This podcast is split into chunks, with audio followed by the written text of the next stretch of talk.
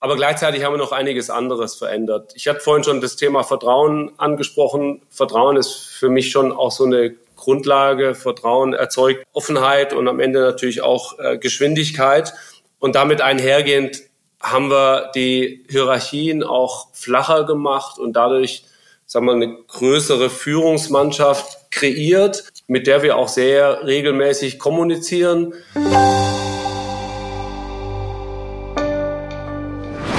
Herzlich willkommen zum TV-Podcast. Klimakrise, Pandemie, Krieg. Die Welt ist erschüttert von mehreren Krisen gleichzeitig. Was heißt das für Führungsarbeit in Unternehmen? Wie kann es gelingen, das eigene Team, die eigene Firma zu vereinen und zu motivieren? Im TV-Podcast spricht meine Kollegin Sarah Speicher-Utsch mit dem Tom Taylor-Chef Garno Lenz darüber, wie er seine Führungsrolle sieht und lebt. Er berichtet von seinen Learnings aus vielen Townhall-Meetings, spricht darüber, ob mehr Geld oder mehr Teambuilding bessere Hebel sind und was ihn der Kampfsport übers Duzen gelehrt hat.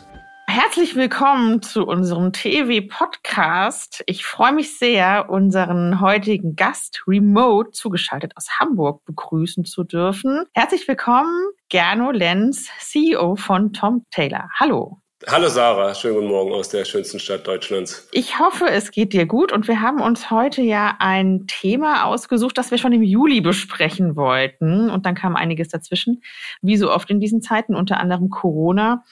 Ähm, manche Themen muss man dann komplett überarbeiten. Nicht so unseres, denn ich finde, es ist nach wie vor brisant wie vielleicht kaum.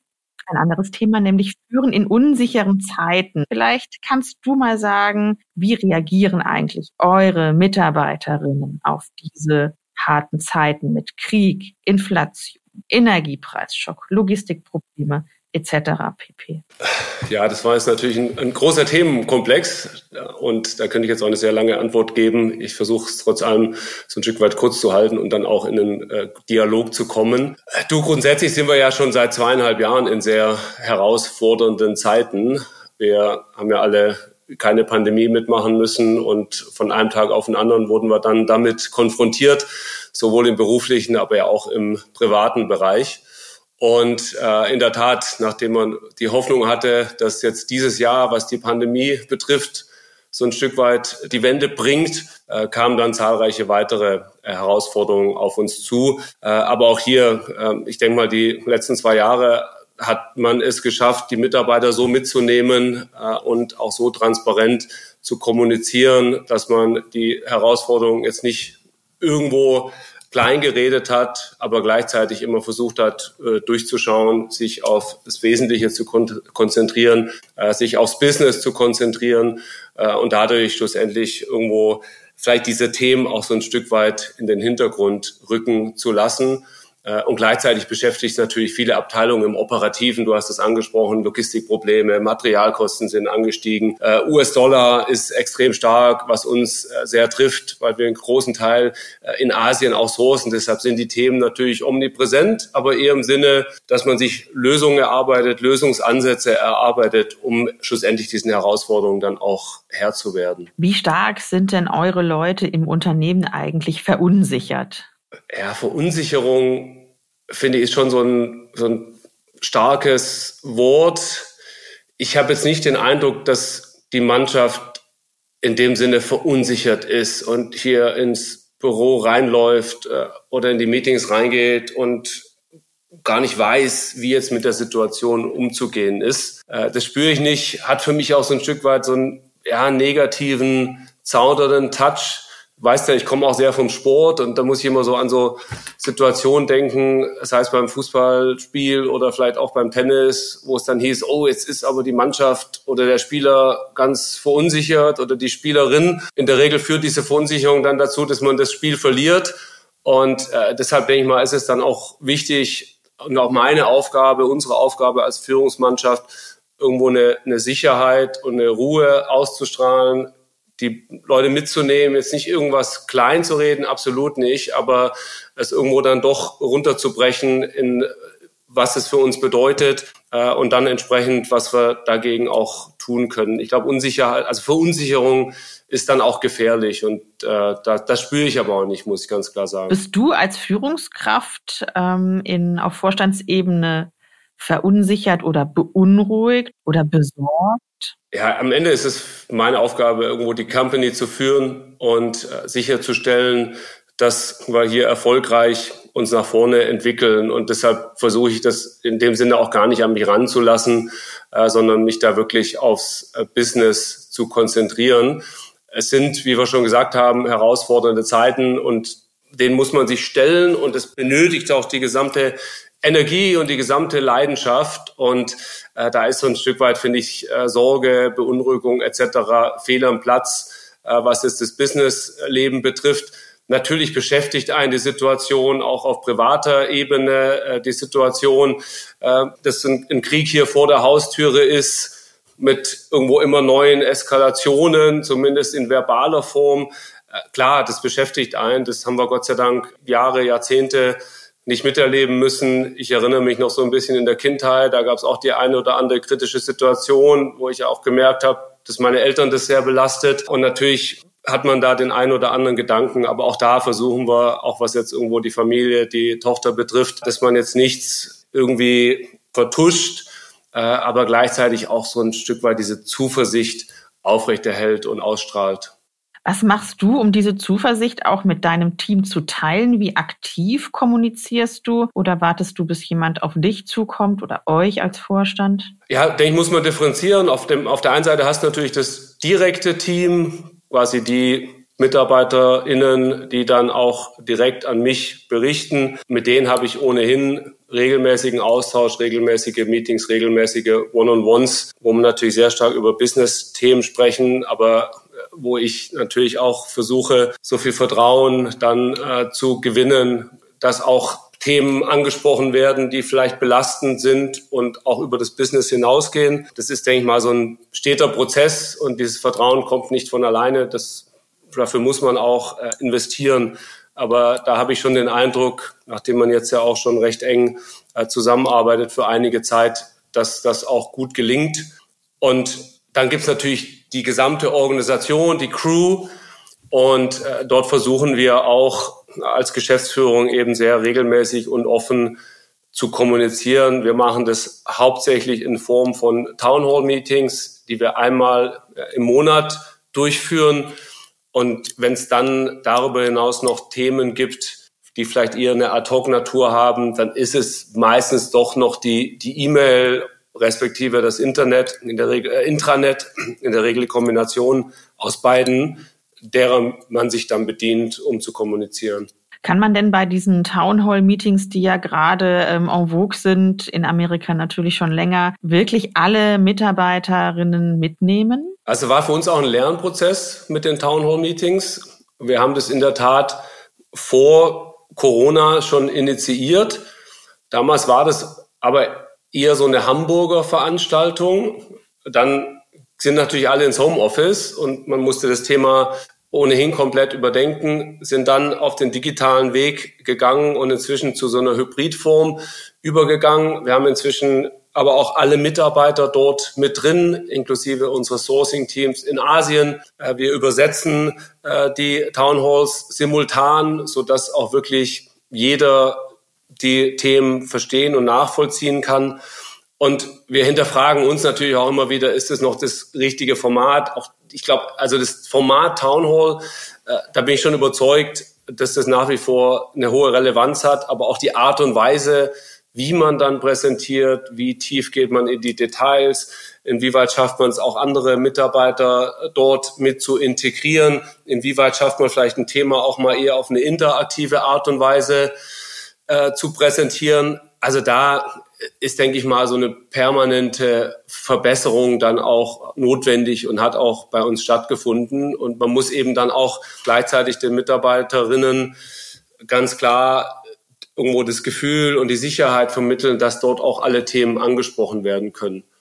Wir haben am Ende der Town Halls immer eine Q&A-Session und äh, in der Q&A-Session können dann eben Fragen platziert werden und dann nehmen wir auch alle Fragen. Also da gibt's jetzt nicht irgendwo eine Zensur und dann werden nur die angenehmen Fragen weitergeleitet. Nee, da kommen dann alle Fragen an äh, und dann werden die Fragen auch äh, beantwortet nach bestem Wissen und Gewissen. Und vielleicht auch hier nochmal eine, eine kleine Anekdote äh, zu dem Thema. Auch da ein Lernprozess, weil gerade so in dieser ersten Corona-Phase, äh, weißt du auch, waren wir vor großen Herausforderungen als Gruppe. Wir waren noch börsennotiert, wir hatten Bonita noch mit dabei. Als börsennotierte Firma gibt es ohnehin noch mal so gewisse Bestimmungen, was Kommunikation betrifft. Und gleichzeitig damals natürlich schon, äh, haben wir vorhin über Verunsicherung gesprochen, schon nochmal ein anderes Level der Unsicherheit. Die Läden waren geschlossen, Mitarbeiter waren zu Hause etc. Und dann wurden auch teilweise Fragen gestellt, wo ich da auch gedacht habe, boah, ist aber jetzt schon auch so ein bisschen grenzwertig. Und dann sind wir irgendwann dazu übergegangen und haben gesagt, hey, wir wollen keine anonymen Fragen mehr. Das ist nicht irgendwo die Art und Weise, wie wir miteinander umgehen wollen. Wir wollen, dass alle Themen auf den Tisch gebracht werden können und haben von den anonymen Fragen abgesehen. Nächste Town Hall kam, äh, Fragenlevel so gefühlt 30 äh, Prozent der vorherigen Town Halls. War vielleicht so im ersten Schritt auch ganz angenehm. Weniger Fragen, äh, kommt man irgendwo schneller durch. Und dann gab es aber auch mal so eine Situation in einem Town Hall, wo Fragen gestellt wurden und ich bin dann im Nachhinein nochmal quasi auf die Person zugegangen, so gar nicht nach dem Motto, was hast du da für eine Frage gestellt, aber um da vielleicht auch nochmal so ein bisschen meinen Blick drauf zu geben. Und das hat aber dann auch so ein Stück weit die Runde gemacht und ist dann auch ja, negativ auf mich zurückgefallen, so nach dem Motto, kann ja nicht sein, es stellt man eine Frage und dann wird man irgendwie nach, im Nachgang noch konfrontiert. Das war von, von meiner Seite in keinster Weise irgendwo böse gemeint oder dass ich jetzt dem Mitarbeiter da einen Vorwurf machen wollte, aber irgendwo kam es halt doch so an.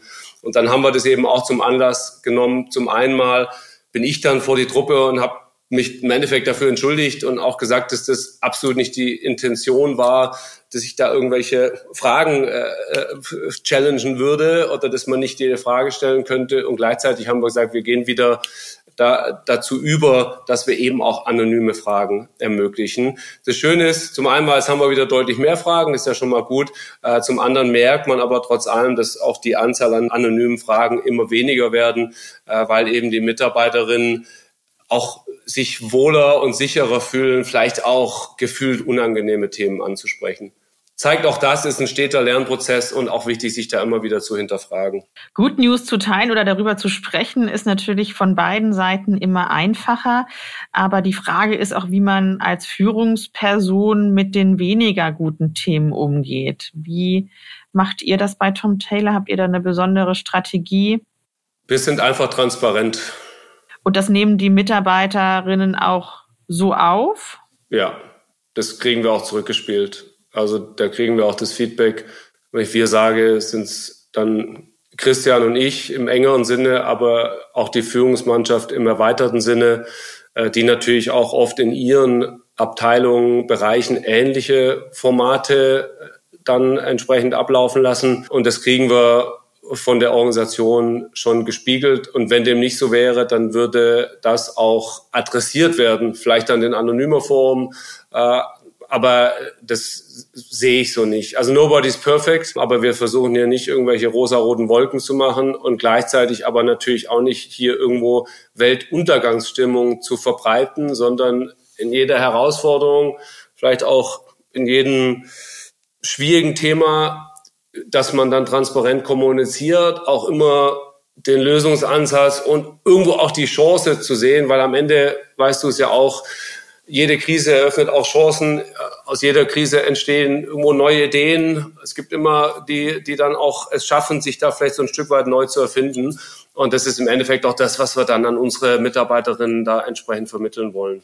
Christian, nochmal für alle, die das nicht auf dem Schirm haben. Christian Werner ist der Finanzvorstand von Tom Taylor, mit dem du ja auch dein Büro teilst. Ihr sagtet beide in einem Interview, was wir vor knapp einem Jahr in Hamburg geführt haben, dass ihr zu Beginn eurer Tätigkeit bei Tom Taylor auch ähm, Silos aufbrechen musste. Der Wortlaut war, irgendwie sind alle auf einen Berg hochgestiegen, aber leider nicht auf denselben. Was hast du oder was habt ihr denn gemacht, um alle auf den gleichen Berg mitzunehmen? Und geht das überhaupt in so einer doch recht großen Organisation, die ihr bei Tom Taylor seid?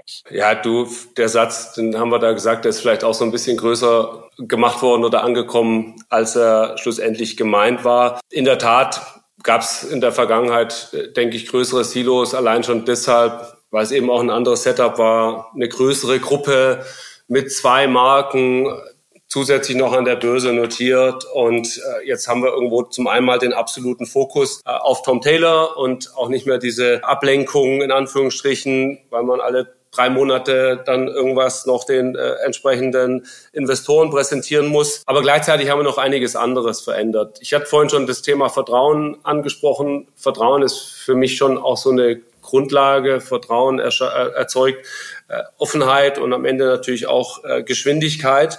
Und damit einhergehend haben wir die Hierarchien auch flacher gemacht und dadurch, sagen wir, eine größere Führungsmannschaft kreiert mit der wir auch sehr regelmäßig kommunizieren.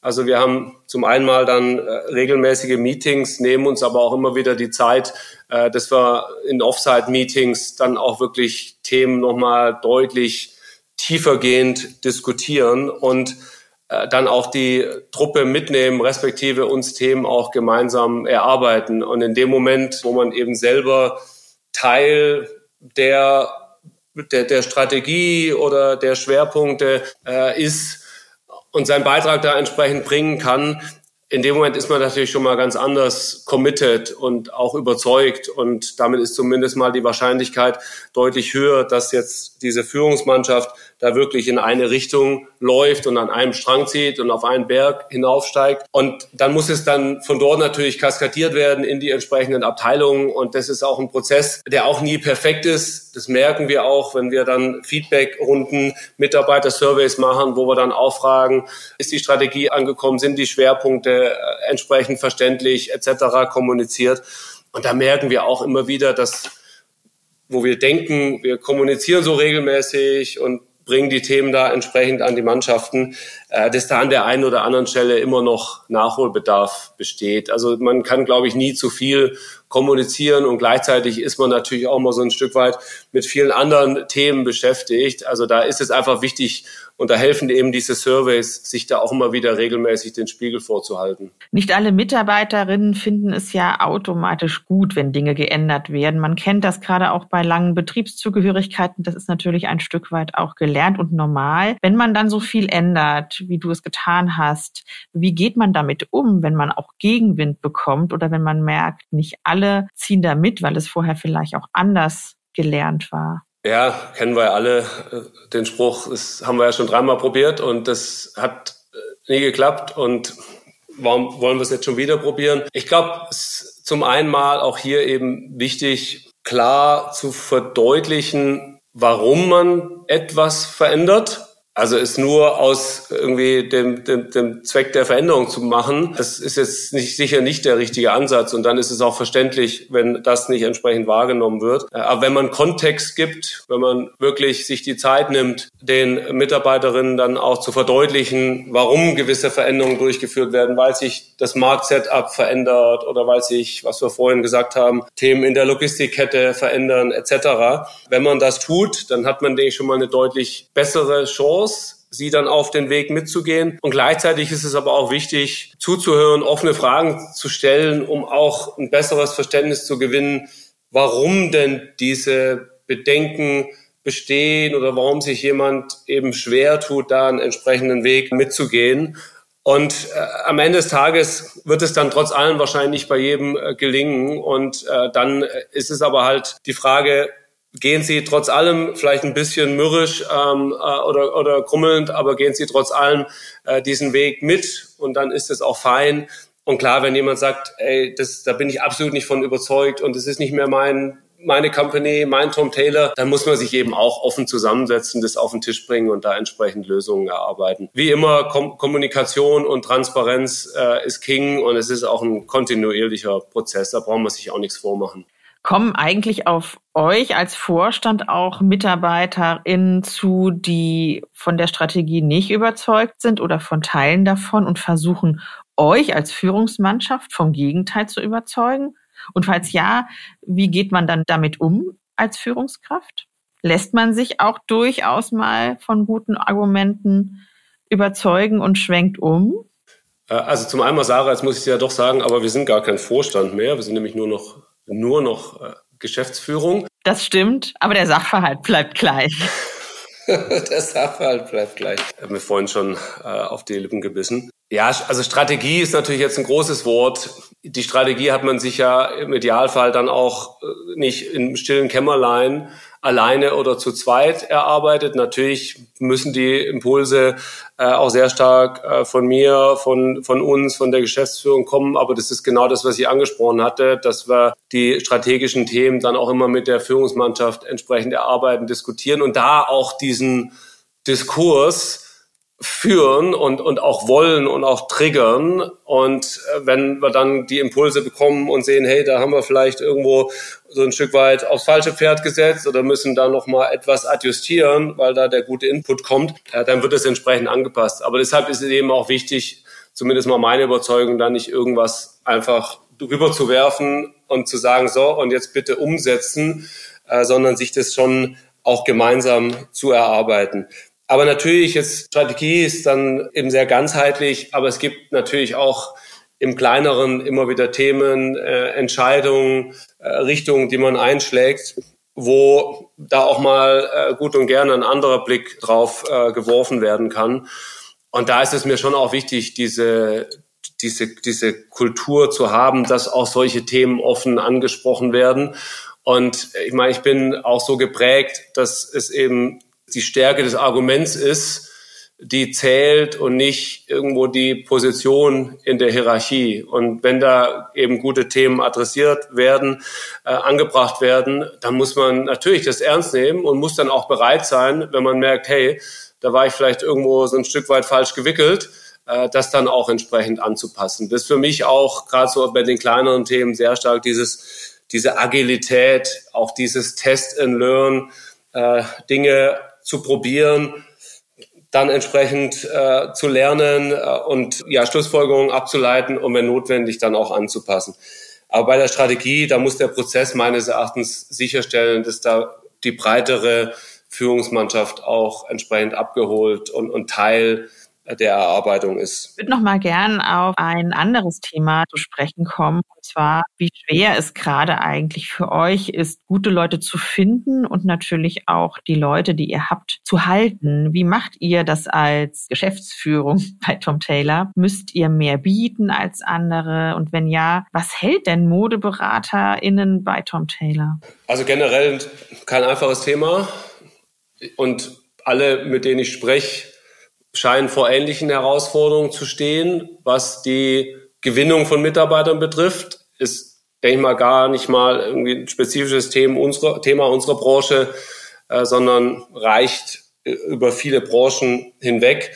Bei uns auch so ein Stück weit zu differenzieren, einmal zwischen den Mitarbeitern, die wir hier in Hamburg und auch in unseren anderen Vertriebsorganisationen haben und dann auf der anderen Seite auch die Mitarbeiterinnen in den Stores. Also was wir natürlich versuchen, ist irgendwo ein Umfeld hier in unseren, sagen wir mal, äh, Bürojobs zu kreieren, was Mitarbeiterinnen irgendwo motiviert, hier äh, diesen Weg einzuschlagen. Und da haben wir vieles schon auch besprochen, diese offene Kommunikation, diese flache Hierarchien, dieses Empowerment, dieses äh, Treffen können von Entscheidungen und wenn es mal äh, eine falsche Entscheidung ist, dann auch entsprechend nicht gleich irgendwo hier mit drastischen Konsequenzen rechnen zu müssen. Gemeinsame Veranstaltungen, Afterwork, Drinks, wenn es die Zeit erlaubt, dann auch äh, eine Party, wie wir vor ein paar Wochen unser Sommerfest gemacht gemacht haben. Gemeinsame Sportaktivitäten, haben vor ein paar Wochen hier bei dem Hamburger Staffel, Mopo Staffellauf mitgenommen, nehmen jetzt zusammen am High Rocks teil äh, in Hamburg mit einer kleinen Truppe, um einfach irgendwo so dieses Zusammengehörigkeitsgefühl zu fördern und irgendwo so diese stärkere Bindung dann auch über den reinen Job hinaus äh, mit der Firma hinzubekommen. Und da hilft uns sicher dann auch in Hamburg äh, der Standort ist teilweise auch eine Challenge, weil es natürlich auch viele andere spannende Firmen gibt, aber gleichzeitig ist Hamburg natürlich auch eine tolle Stadt, wo dann auch gerade viele neue, junge Talente äh, gern mal hinkommen. Also das ist so der eine Bereich und trotz allem haben wir auch hier Herausforderungen, offene Stellen und ähnliches und müssen da auch immer wieder sehen, äh, was da vielleicht notwendig ist, um die Mitarbeiterinnen noch mehr von uns zu begeistern und auch noch mehr diese Tom Taylor Story in die Welt zu tragen. Und dann haben wir, äh, wie es von dir, wie du es angesprochen hast, äh, die Stores. Und da ist es ungleich schwieriger, weil gerade auch in der Pandemie durch die monatelangen Lockdowns, speziell in Deutschland, viele Mitarbeiterinnen dann schon auch hinterfragt haben, ist das eigentlich der Job, den sie jetzt für immer machen möchten oder gibt es da in der Welt vielleicht nicht noch andere Möglichkeiten, äh, wo wir dann, wenn irgendwie nochmal so eine Pandemie kommen sollte, äh, dann vielleicht auch nicht vor dem geschlossenen Store steht. Und äh, auch da äh, geht es natürlich darum, die, diese Mitarbeiterin entsprechend mitzunehmen. Das haben wir auch, würde ich sagen, in den letzten Jahren nicht immer optimal gemacht und äh, haben dabei jetzt gerade auch in den letzten Monaten uns äh, das zum Anlass genommen, da auch wieder deutlich mehr in die Kommunikation, in die Interaktion zu gehen. Neben dem Day-to-Day, -Day, was Aufgabe der Retail-Teams, der Area Manager ist, dann auch die äh, Store Manager regelmäßiger zusammenzuholen, auch mitzunehmen, was sind denn die Themen, die Tom Taylor beschäftigen, was haben wir denn schon alles auf den Weg gebracht, warum haben wir das gemacht, was kommt dann auch in den Stores an, Stichwort Nachhaltigkeit, wo wir viel gemacht haben, wo wir dann auch gemerkt haben, obwohl wir es dann sehr stark kommuniziert haben in den unterschiedlichen Formaten, dass es oft bei den Store-Mitarbeiterinnen noch gar nicht in dem Maße angekommen ist und haben da eben auch spezifische Trainings äh, aufgesetzt, äh, um auch diese Inhalte dann noch stärker zu vermitteln und haben uns das auch ganz klar nach vorne auf die Fahne geschrieben, auch wieder mehr dann in die äh, Ausbildung und Weiterbildung unserer Mitarbeiterinnen in den Stores zu investieren. Aber da sage ich auch ganz, ganz offen und transparent, äh, da haben wir sicher auch an der einen oder anderen Stelle noch Nachholbedarf. Und gleichzeitig ist es für mich immer super schön zu sehen, wenn ich dann auch äh, draußen unterwegs bin, dass wir wirklich auch viele Mitarbeiterinnen in den Stores haben, die schon seit Jahren, teilweise irgendwie seit fast schon Jahrzehnten äh, für Tom Taylor arbeiten und einfach auch so dieses Commitment haben und sind auch die, die das dann halt an die Kundin entsprechend vermittelt bekommen. Also da kann man dann auch ganz klar die Beziehung herstellen. Service wird immer wichtiger und deshalb müssen wir trotz aller Herausforderungen, die dann auch auf den Retail einprasseln, es einfach hinbekommen, äh, dass das für die Mitarbeiter da draußen dann einfach nochmal so ein Stück weit cooler ist, auch für uns zu arbeiten und sie sich wirklich auch als Teil der Company sehen. Sind es denn eher monetäre Aspekte wie mehr Gehalt oder bestimmte Benefits, die aus deiner Perspektive die MitarbeiterInnen ähm, zum Unternehmen führt, aber auch ans Unternehmen bindet? Oder sind es und oder sind es auch die soften Aspekte, die du ja zum Teil auch gerade mit Teambuilding-Maßnahmen und Events angesprochen hast? Ja, am Ende ist es immer eine Kombination, aber über die monetären Themen alleine kannst du das Thema nicht, nicht gewinnen, äh, weil das führt ja dann auch dazu, dass man irgendwo anfängt, sich gegenseitig äh, zu überbieten und gleichzeitig äh, der Retail ohnehin vor Herausforderungen steht, äh, Mieterhöhungen etc. pp. Und am Ende des Tages ja so ein Geschäft auch noch profitabel betrieben werden muss. Deshalb, klar, muss man marktkonform bezahlen und muss auch Möglichkeiten finden, wo man, wenn man entsprechend einen tollen Job macht, da auch zusätzlich incentiviert wird. Klar, das äh, steht außer Frage, aber dann ist es für mich äh, mit Sicherheit auch eben, was du ansprichst, sind es diese soften Elemente, dieses Vermitteln, was machen sie eigentlich und warum machen sie das und äh, warum ist Tom Taylor heute noch so erfolgreich und was sind die Themen nach vorne und welchen Beitrag leisten sie dazu? Und äh, damit eben auch verknüpfend die Wertschätzung, die man diesen Mitarbeiterinnen dann auch regelmäßig zukommen lassen muss, wird oft unterschätzt, was ein Lob, ein Kompliment, irgendwo eine Aufmunterung dann auch für einen Effekt hat. Und das ist sicher was, wo wir auch noch viel Luft nach oben haben. Und wenn immer ich so eine Situation habe, wo ich auch bemerke, was das für einen Effekt hat, dann zeigt es auch mir, dass man da auch noch viel mehr investieren muss. Natürlich dann auch immer gezielt. Leistung muss belohnt werden und äh, ein Lob ist da unglaublich wichtig neben der Monitoring-Komponente.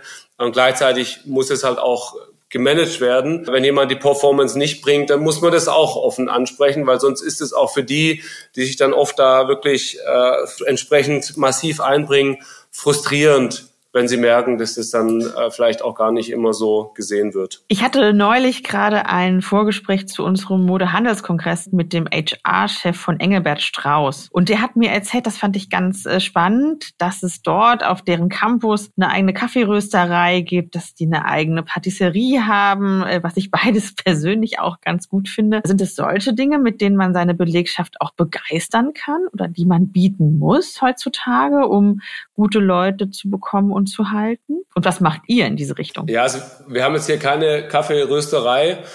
Wir haben in der Tat eine Kantine und versuchen auch da das Angebot, das wir dort den Mitarbeiterinnen bereitstellen, auch immer wieder zu challengen und auch irgendwo den heutigen Gepflogenheiten anzupassen, was Gesundheit, vegetarisch, vegan etc. betrifft. Wir haben die Kaffeeküchen, die Kaffeemaschinen, also auch das heutzutage ja eigentlich fast schon Usus. Wir haben hier auch das Glück, dass wir recht zentral sind und auch die Mitarbeiterinnen, wenn sie wenige Minuten sich bewegen, da ein großes, auch externes Angebot zur Verfügung haben. Das darf man auch nicht so unterschätzen. Viele genießen das ja auch mal dann so eine halbe Stunde Abstand zu gewinnen in der Mittagspause. Und ansonsten ist das, was ich vorhin auch schon gesagt habe, klar, über das Arbeitsleben hinaus, was schon auch entscheidend ist. Also ich glaube, das muss auch der Fokus sein, dass die Mitarbeiterinnen sich durch ihre Arbeitsinhalte sehr stark befriedigt fühlen und die Art und Weise, wie sie geführt werden, wie sie mit anderen Bereichen zusammenarbeiten können. Das ist schon unglaublich wichtig, weil wenn da Unzufriedenheit herrscht, dann kriegst du das nicht durch eine Kaffeerösterei aufgefangen. Aber nichtsdestotrotz muss man eben darüber hinaus auch diese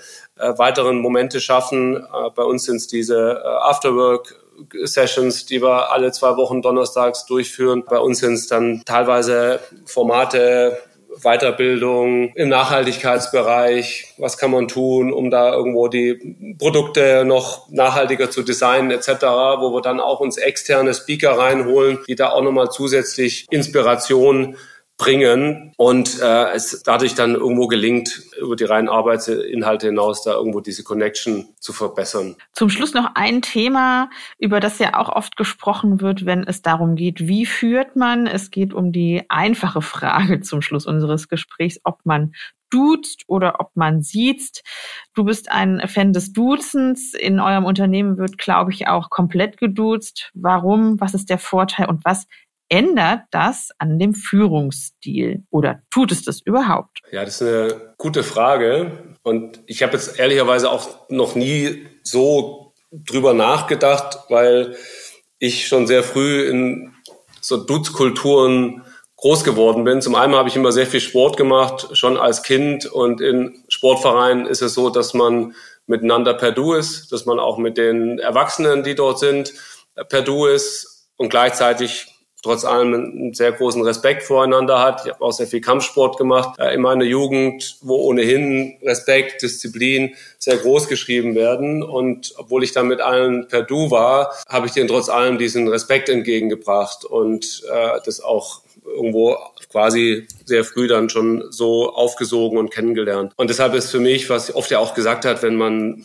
per Du ist, dann hat man nicht den Respekt, wie wenn man äh, sich sieht das habe ich persönlich nie so empfunden. Und dann habe ich eben auch in Umfeldern gearbeitet nach dem Studium, die auch sehr angloamerikanisch geprägt war. Und im Englischen hat, hat man das Thema eh nicht, weil man da in der Regel auf Vornamensbasis unterwegs ist und dann gar nicht das Du und Sie kennt. Und deshalb war es für mich dann auch selbstverständlich, als ich wieder von Amsterdam nach Deutschland zurückgekehrt bin, äh, dass ich dann dort auch im Arbeitsleben das Du anwenden würde und hatte dann, wie du es ja auch schon gesagt hast, auch das Glück, dass bei Tom Taylor ohnehin schon seit, seit vielen Jahren eine Dutzkultur existierte und deshalb muss ich da auch gar nichts ändern oder anpassen. Aber ich bin schon auch jetzt über die eigene Firma hinaus auch mit vielen Partnern auf der Kundenseite, auf der Lieferantenseite auch recht schnell äh, auf einer Du-Basis, weil ich es irgendwo ein Stück weit angenehmer, lockerer,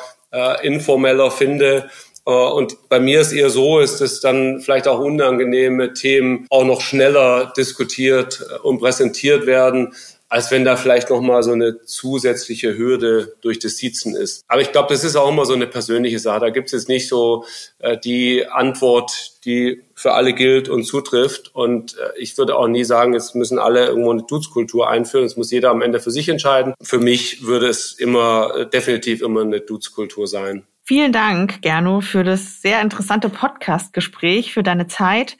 Ich möchte mich an dieser Stelle auch nochmal entschuldigen, euch fälschlicherweise als Vorstand bezeichnet zu haben, trotz der Rechtsformänderung, die ihr natürlich vollzogen habt und hoffe, dass es bei dem Thema nicht allzu sehr ins Gewicht fällt. Schicke schöne Grüße nach Hamburg. Mach's gut. Ich sag Tschüss. Ja, auch mir hat Spaß gemacht. Vielen Dank von meiner Seite und viele Grüße. Tschüss. Das war der TV-Podcast. Und das war meine Kollegin Sarah Speicher-Utsch im Gespräch mit Tom Taylor-Geschäftsführer Gernot Lenz. Mein Name ist Tim Dortmund. Sie haben Fragen, Tipps, Anregungen oder Kritik zum TV-Podcast? Dann schreiben Sie uns an podcast.textilwirtschaft.de.